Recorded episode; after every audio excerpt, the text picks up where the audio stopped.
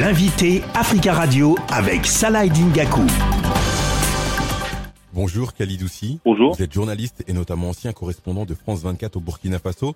Je voudrais justement aborder avec vous la situation du pays des hommes intègres. Il y a quelques jours, le Premier ministre burkinabé a proposé la création d'une fédération entre le Burkina Faso et le Mali. Quelle analyse peut-on faire de cette proposition? Oui, effectivement, le Premier ministre euh, Tambela, en déplacement au Mali, il a proposé une création d'une fédération entre son pays et le Mali, car ces deux pays, il faut le rappeler, sont confrontés à la violence djihadiste et sont dirigés par des militaires putschistes qui ont exigé le départ des soldats français de leur territoire. Il a justifié cette fédération du fait que le Mali et le Burkina Faso ont des points communs économiquement. Les deux pays sont des grands producteurs de coton, de bétail et d'or. Et il explique que en s'alliant, ce pourrait être de une grande puissance, du moins régionale, et pourquoi pas au niveau continental. Ce qui est assez cocasse, c'est qu'il n'y a eu aucune réaction officielle du côté malien. Est-ce que personnellement vous y croyez? Je pense que cette déclaration est euh, teintée beaucoup de d'excitation du Premier ministre burkinabé. C'est une déclaration qui va dans le dans la droite ligne des autorités burkinabées et maliennes qui revendiquent depuis leur coup d'État respectif une certaine souveraineté et un certain panafricanisme, c'est-à-dire qu'ils ont exigé, comme je, l'ai dit plus tôt, le départ des autorités françaises, euh, de, des militaires français, pardon, de leur pays. Le Burkina Faso a exigé le départ de la force Sabre. C'est une force, euh, les forces spéciales françaises qui avaient un camp dans la banlieue de Ouagadougou, à Cambouansin, 300-400 euh, militaires. C'était pas de l'opération Barkhane et qui était chargé des opérations spéciales, comme son nom l'indique, dans le pays. Je pense que la déclaration du Premier ministre burkinabé euh, s'est faite dans ce désir de souveraineté et d'alliance avec les pays voisins. Vendredi, une ONG de défense des droits de l'homme du Burkina Faso a accusé l'armée d'avoir euh, tué au moins 25 civils. Ce n'est pas la première fois que l'armée burkinabé est pointée du doigt. Effectivement, c'est pas la première fois déjà.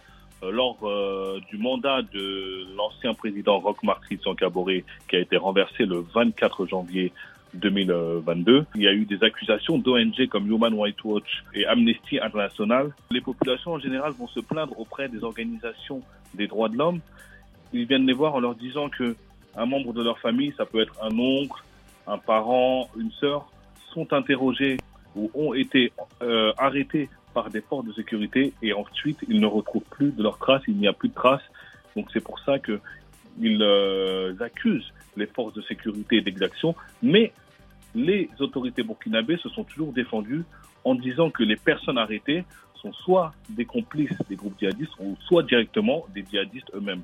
Donc on est dans un flou. Moi, par exemple, je reçois au quotidien, pas une fois, deux fois, trois fois, chaque heure peut-être, je reçois des témoignages de personnes qui disent qu'un membre de leur famille a été arrêté et on ne retrouve plus leurs traces. C'est vrai que c'est inquiétant.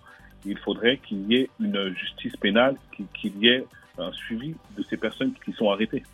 Cela fait maintenant plus d'un an que l'ancien président Roch-Marc Christian Caboret a été, a été renversé. Sur le plan sécuritaire, on, on peut dire que la situation reste très inquiétante.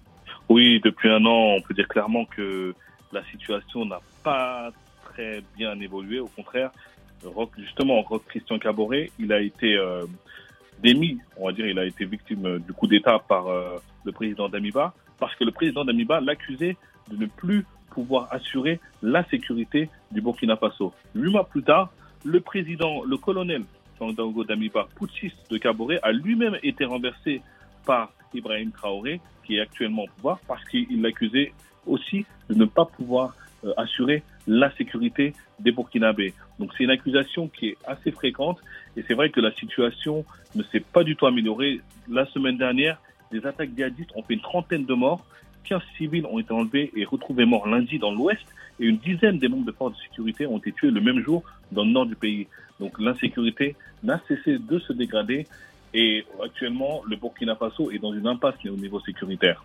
Vous l'avez abordé un peu plus tôt, mais comment peut-on interpréter le départ des troupes françaises du Burkina Faso? Un départ qui va intervenir d'ici la fin du, mois, un départ à la demande des autorités burkinabées.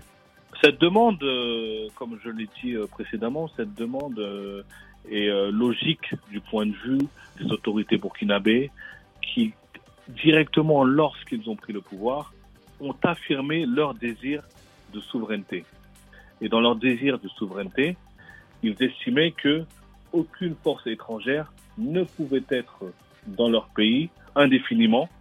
Et ils estimaient aussi que euh, la France, les militaires français, n'apportaient pas de résultats au niveau de la lutte contre l'insécurité. Khalid Oussi, vous êtes euh, l'auteur euh, d'une série sur le site Afrique 21, série intitulée Au Burkina Faso, les damnés de la guerre. Est-ce que vous pouvez nous en parler? Il faut plutôt le voir comme une tribune donnée aux victimes. Dans la lutte contre le terrorisme et la lutte contre l'insécurité, on a souvent tendance à dire que les victimes sont les personnes qui sont mortes. C'est une, c'est une vérité, mais il y a également des victimes bien vivantes du terrorisme. Et ces victimes peuvent être euh, des rescapés, des femmes, des maris, des sœurs, des frères, des grands-parents, des cousins, avec un destin qui a changé à tout jamais. Et généralement, au lendemain d'une attaque, on assiste à une cohue politique qui vient constater les dégâts et faire de grands discours condamnant des actes ignobles et odieux. Et il faut savoir que ces personnes, eux, restent dans leur village et l'horreur continue. Les conséquences de l'insécurité sur ces populations sont terribles. Donc j'ai voulu leur donner parole pour qu'ils euh, soient visibles de la part du plus grand nombre de personnes parce que ces personnes-là sont autant victimes des groupes euh, djihadistes pardon, et de l'insécurité que les personnes qui sont malheureusement mortes de par ce fait. Une série d'articles à retrouver sur le site afrique21.info. Merci Khalidou aussi d'avoir répondu à nos questions. Je rappelle que vous êtes journaliste et notamment ancien correspondant de France 24 au Burkina Faso. Merci à vous.